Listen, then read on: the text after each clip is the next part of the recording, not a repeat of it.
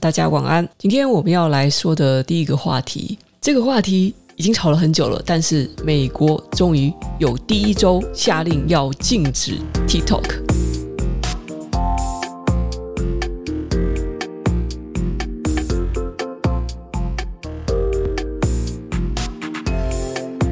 今天是二零二三年四月十六日，欢迎来到囧囧电台。是在周五的时候，蒙大拿州议员批准了一项在全州范围内禁止 TikTok 的首个此类法案，为未来的法庭斗争创造了条件。而这可能会影响可谓是现在世界上最受欢迎的社交媒体应用程式在美国的命运。蒙大拿州议院以五十四比四十三的投票结果，将该法案提交给州长签署。该禁令将在二零二四年一月一日生效。法案将禁止 TikTok 在该州内营运，也将禁止应用商店在该州内提供 TikTok。该法案对违反的任何实体处以每次一万美元的罚款。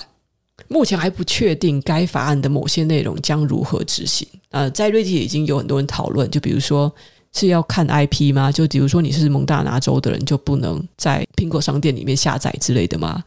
还是说以后这个你用 TikTok 的时候要有身份验证吗？还是电话验证？然后一发现你是蒙大拿州的人，就直接就把你搬掉，还是怎么样？然后说是要对违反的任何实体处以一万美元的罚款。这个好像说得很不清楚，意思是说你如果传播了这个 TikTok 的软体，就是你破解了它再继续让人下载的话，要被处罚？还是说某些人通过翻墙等等的方式，比如说用 VPN？伪造了自己的 IP，然后再到 App Store 里面下载下来之后被发现了，我要被罚一万美元吗？到底怎么样？该法案的起草者在投票前表示：哦，如果州长签署了该法案，他们预计法律挑战可能最终会上诉到美国最高法院。投票前，这位共和党的州长发言人呢，他指出，州长先前已经禁止了在政府发放的设备上使用 TikTok，他敦促州立的大学系统也应该这样做。American Civil Liberties Union 就是那个美国公民自由联盟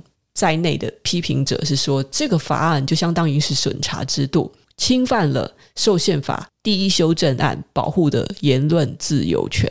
而 TikTok 发言人说，将继续为蒙大拿州的 TikTok 用户和创作者而战，他们的生计和第一修正案的权利受到政府这种恶劣的越权行为的威胁。好，那目前苹果公司还有谷歌公司都暂时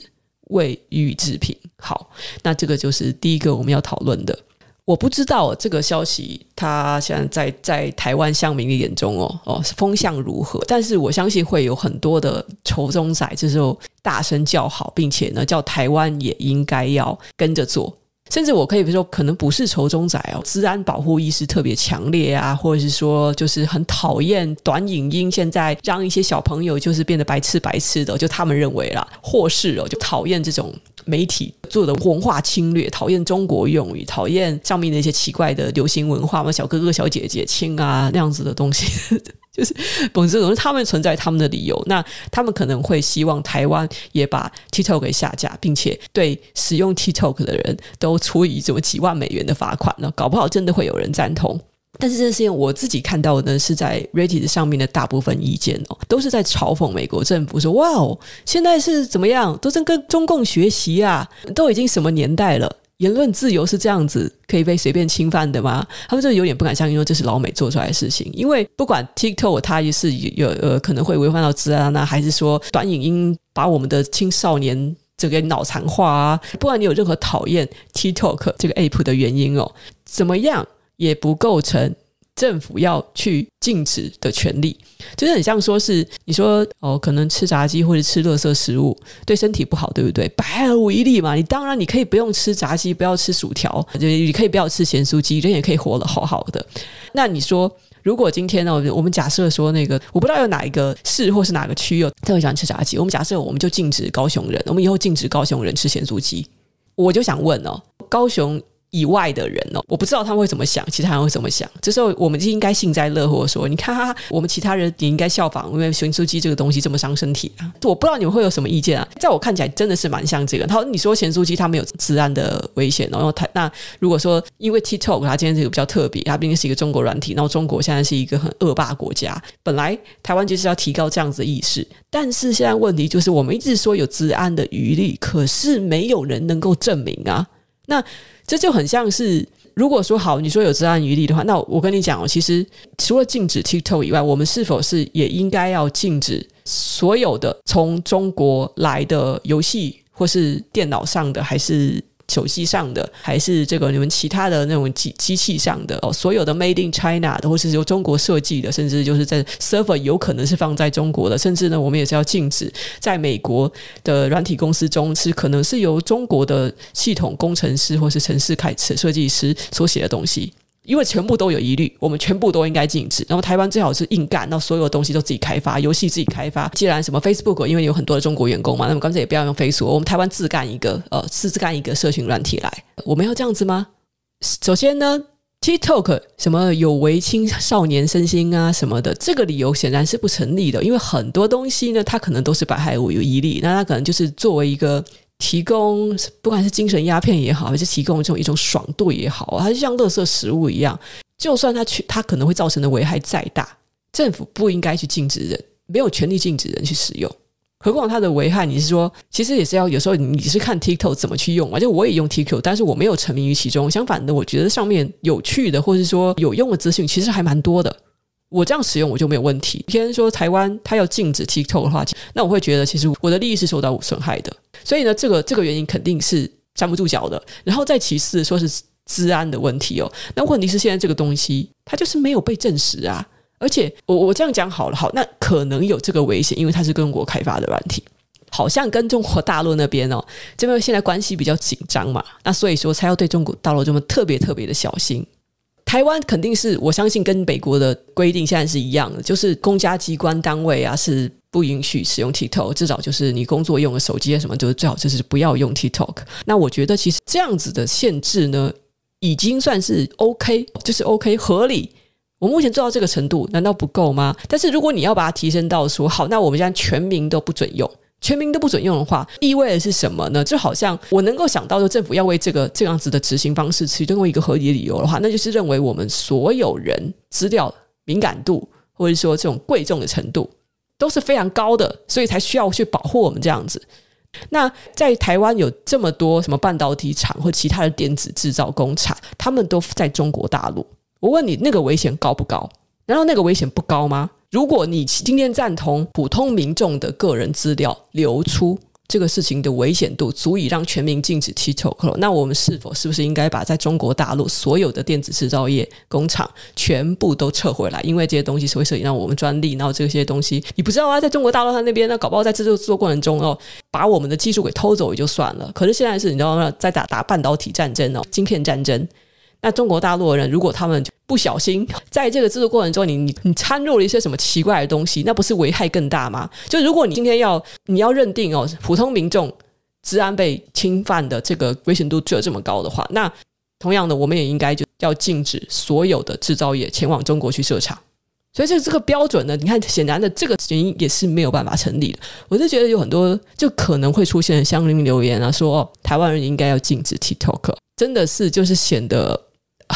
我还想啊，就讲过这样子，你们真的是很适合去集权国家哦，因为担心这个会因为担心，或是或是你因为恐惧什么东西，那你就居然想要牺牲掉我们我们这个国家应该最引以为豪的人权。我们就是因为现在拥有人权，所以一部分的确是我们就会把这样自己暴露在风险之中。但是呢，就是问题是在于说，那是值得的嘛？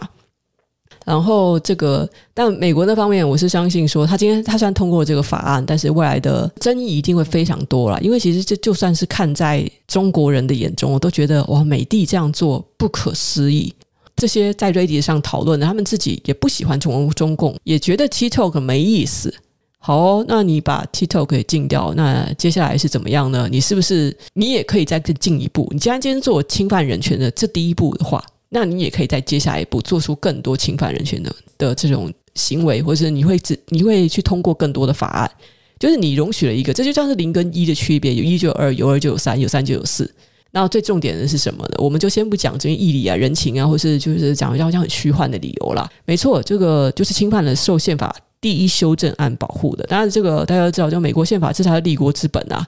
你所有的法律，如果你今天导致动摇了宪法，你本身就违反宪法的话，你通过，你今天就因为特例而通过的话，那之后就是所有的其他的可能侵权的行为，都都会因为前例，它就是会可能通过。不能出现这个例子，要不然有这个前例之后，也会会发生更多出格的事。这个大概是我的观点，就是说，这蒙大拿州现在全州的人都不能使用 TikTok，这个其实不是一件好事。就算我们再讨厌 TikTok，再讨厌中国软体，但是一旦在至少是号称人权最自由的美国容许这样的事情，以后就会让。司法者让他们更为所欲为的做一些可能只是利于政治斗争之类的事。不管在任何时代，我觉得人民权益是一定要摆摆在最优先的，不要让统治者的权力无限的去扩大，超过了那个界限之后就是无限了。好，这是我们讲的第一个话题，关于蒙大拿州请 Tito。然后我们来讲第二个话题哦，这个话题我应该还算蛮有资格来谈的。我不知道现在有多少人记得，或者说其实很很少人知道那我接的那个案子哦，应该是在二零一七年底吧，差不多那个年份哦。我少数接的一个公家机关的案子，大家就知道跟公家机关做事有多累。我应该是台湾就是最早的去体验当国民法官的公众人物之一哦。那个时候是找了六个还七个人，然后反正我去体验了一番。那从早上七点钟一直到下午五点钟，我们都待在那个法院。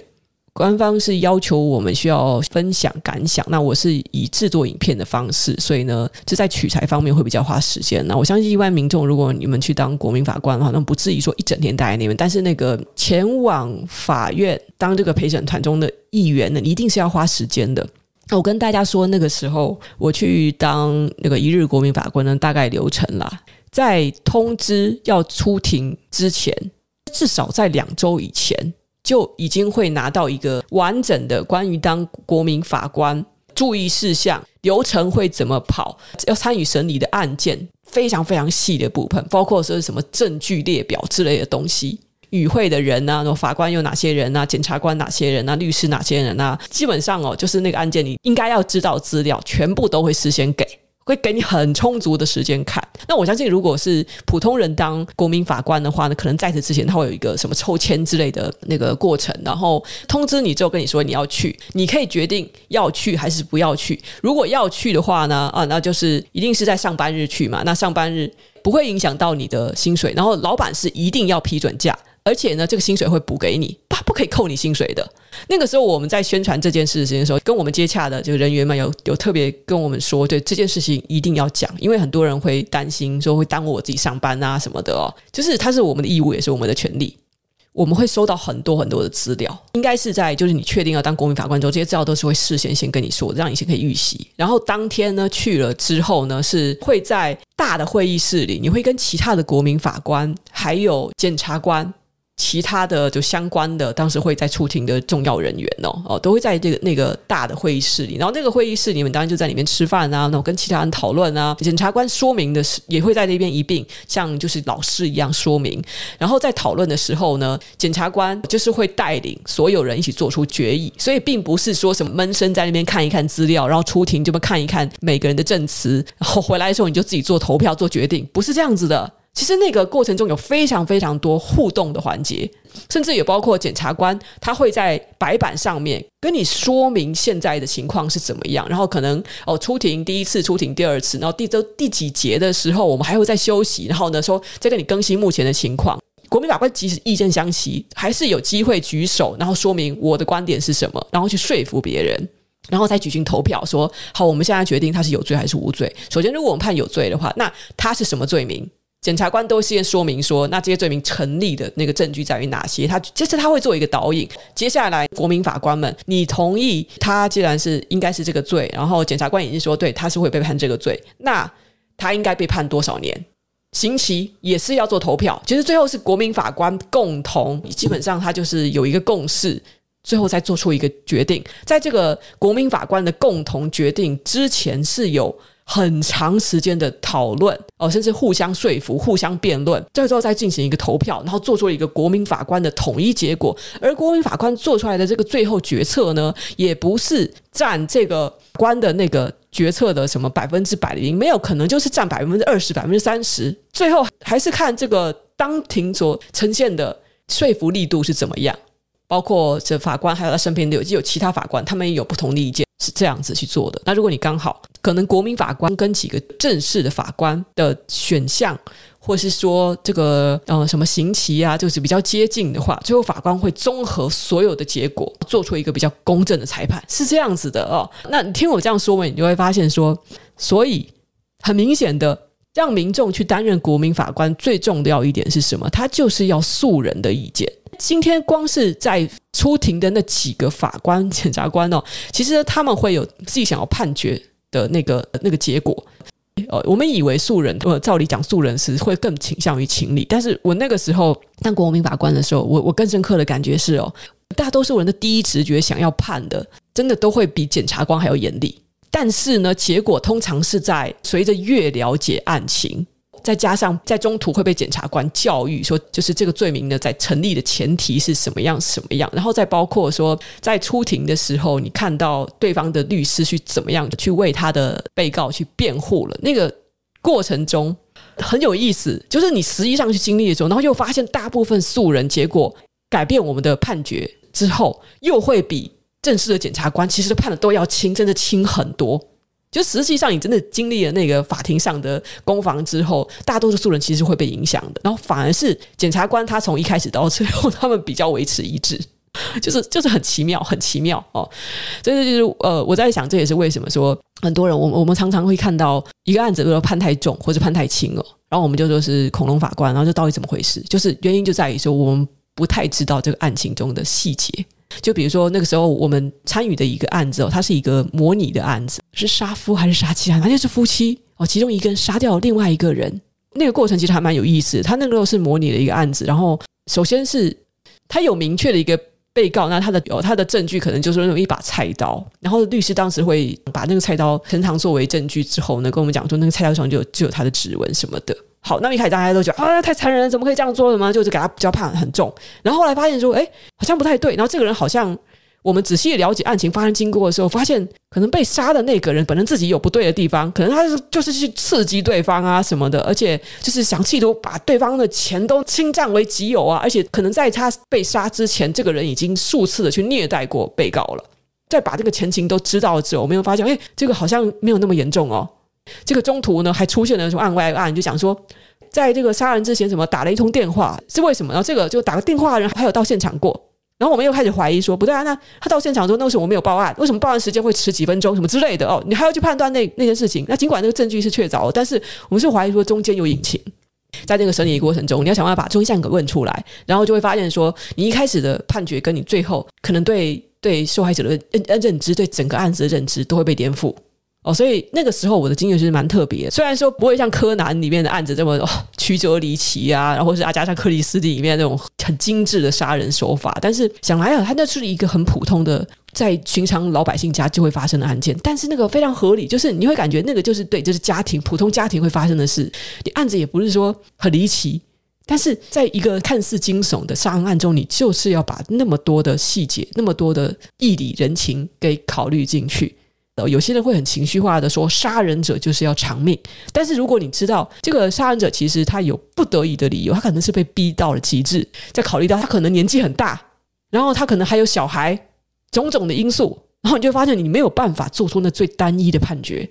我想解释说，其实当国民法官哦，与其说就很多人可能会误解我们这个制度的用意，我觉得与其呢是好像说要。避免法官误判或者是产生冤案等等，其实它更重要的意义呢，是让人民参与这个案件的审理过程，可以提升自己的法学素养，是一个素养的提升，让我们知道实际上真正案情在审理的时候应该是样什么样的过程，不是自己爽就好，不是说你第一直觉觉得一种罪就只有一种判法。我感觉其实这不是预防恐龙法官，也不是预防冤案哦，这个其实就是让两方都有一个可以自己发声的管道吧。法务工作者他们很辛苦。如果他们要带着素人们来去参与审理的话，明显他们劳动量一定增加，一定更辛苦。但是这个制度会是值得的，是因为呢，这提供了一点素人能够实际上的进法庭，好像一个看似象牙塔的地方，真正的知道过程是什么样。就也许啊，在发生这种重大刑案的时候啊，那么人们在带风向啊，或是轻信谣言啊，或是在轻下评语啊，发起网络公审之前，可以多一点点同理心或是理性思考的心。我觉得这个是最重大的教育意义哦。然后我说回来哦，这位叫做黄志豪的律师哦，这个律师因为很有名的人权律师，他以前是。郑捷的律师哦，这是他最有名的一点。之前在司改的时候，他也有担任重要职务啊。我们先不谈他的背景，好像这位黄律师呢，他最近在脸书上投放广告，就是要开这个当国民法官之前的必修课。最有争议的一点呢，就是这课还不便宜哦，而且他取了一个标题是说必修课，那个是非常有争议的。因为就我自己的体验，我相信我非常有资格对这个议题发表意见。就我自己的体验呢，我认为一般智商正常的人，你只要顺顺的去跑过这个流程，然后去参与当国民法官就好了。而且实际上，你就算决议错了，就算你的决议非常偏激，但是因为国民法官会有很多位，而且就算很多位做出来的决策也是只占意见的一部分，所以再怎么样，他也不会左右这整个裁判的结果。就除非每个人每个国民法官都是疯子啊，就最极端的情况。我觉得重点是在于体验，提升我们的素养。当国民法官，然后你还要再去花个快两千块钱再去学当国民法官，这个我是觉得没有必要，真的没有必要。然后，所以律师还开课教大家，还声称这个是必修课的话，那我觉得的确是争议非常非常的大。就是律师如果今天知道这个制度，他的用意并不是说我们今天去当国民法官，然后我们可能会做错事。就是他有这种风险的话，那他明明就知道不会不会发生这种事情，然后他还说要开课，然后还说这是必修课，搞得好像第一呢，他会造成一个让大大家一个错觉，就是你是不是不上课就不能当国民法官？那我还是被抽签抽到了，好，那我就不要去当了。然后第二是还要付钱，那是怎么样呢？意思是说，因为我今天如果我要付钱的话，一般人都会想付钱，就是我是要得到什么？难道我当国民法官，我还可以赚到比这更多的钱吗？还是说，那我当国民法官当不好的话，我是不是要赔钱呢、啊？是不是？他是会造成这样子的误解。所以他今天收费上这个课，真的我觉得很奇怪。但我因为我不认识他，那就是现在新闻爆出来的这个争议呢，他没有做任何的评论，也不回答。真的不知道他实际上想法怎么样，但我觉得这很不恰当了，很不恰当哦，不应该要开这种课哦。诶，虽然现在很流行开课，大家看我最新的 Facebook 的这个贴文，我也说了，开课的确是一门好生意啊，而且有时候你真的是不需要很有名哦。我应该我这边还想抱怨呢，那个。哎呀，有一个叫什么弱水文创的那个公司是烦死了，他们他是诈骗集团吗？他们就是找了一个就是 podcast 才出了几集的人，一直在里面狂撒广告，一直在教大家怎么样用 podcast 的赚钱。我就想说，你 podcast 才出了几集，你不要在那边当老师好吗？然后要不然就是那出了一本书，然后就说自己是我根本就没有听过那个人，然后说自己是畅销书作家，要教大家怎么写文案赚钱，也是都同一家公司。我说可不可以检举啊？我真是受不了。我一检举他是诈骗广告，然后他就出现更多。我快疯掉了！就是脸书可不可以管一管啊？脸书可能不会管，因为这个看起来也不像明显的诈骗广告。但是我每次看到这种卖客广告，几百几千个赞，还有几十留言说想知道加一，请问价格什么的，拜托，这些人可不可以学什么东西之前，至少去看看这些人有什么成绩吧？要教你赚钱呢，他好歹也是在业界存活过一段时间，不赚大钱也赚个小钱吧？那就出个几集的 podcast 的人，根本就没拿用这个赚钱，他是要赚，他是要当老师赚钱，赚你们的钱。这我为什么这样子说这么多人看不出来？我这是发一个牢骚，我这是受够了，我是受够那些诈骗开课广告。就拜托，如果你是我听众的话，我从来不反对大家，您可能花是书本的十倍、二十倍、三十倍以上的钱，你去上课，我都觉得只要你付得起，而且你觉得是有所得、收获是 OK 的，那我都不反对。可是就是拜托，慎选师资啊，不要那么容易被骗钱。而且说真的啊，就算是名师，我这样讲啊，就是是很会赚钱的，什么 KOL 啊，今天开课教你怎么赚钱。我跟你讲，那一百个里面有，呃，可能九十个都赚不了钱了。在网上吃功用饭哦，不是那么容易的，要很多的运气。你要努力，你要有实力，但是我觉得更多是运气。那这个话题也说到这里，哎，今天我们说话题说的真快啊，要休息一下吗？因为一段时间还是说都知道定论了，觉得没意见，没意见。好，我们来讲一讲出版业的图书统一定价。